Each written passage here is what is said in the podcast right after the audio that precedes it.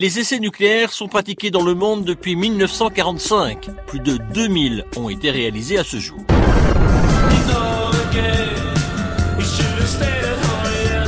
On pensait le débat enterré. Procéder à des essais nucléaires, cela semblait de l'histoire ancienne, mais c'était sans compter sur Donald Trump et son administration.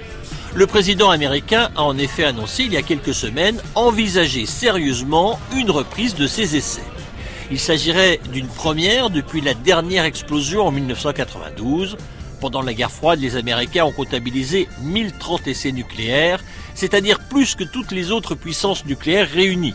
Il faut savoir que si les États-Unis ont bien signé en 1996 le traité d'interdiction complète des essais nucléaires, ils n'ont jamais ratifié le texte.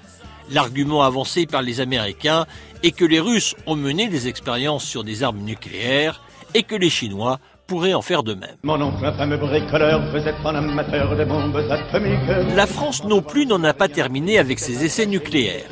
Les derniers réalisés l'ont été sous Jacques Chirac en 1995. Ils avaient provoqué une vague mondiale d'indignation. Mais le sujet reste d'actualité, non pas dans le Pacifique, où l'on avait l'habitude de les faire, mais en Algérie le 13 juillet 1960. L'Algérie était encore française et c'est à Regan, dans le désert algérien, que l'armée française lançait l'opération Gerboise Bleue, nom de son premier essai nucléaire. Une bombe au plutonium de 70 kilotonnes, 3 à 4 fois celle d'Hiroshima, dont les retombées radioactives se sont étendues sur toute l'Afrique de l'Ouest.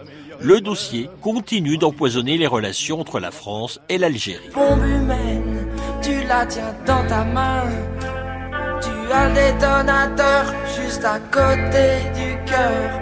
La bombe humaine, c'est toi, elle t'appartient.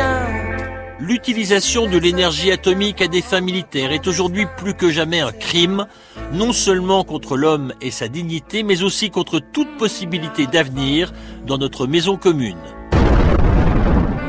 Propos signé du pape François en novembre 2019 au Japon.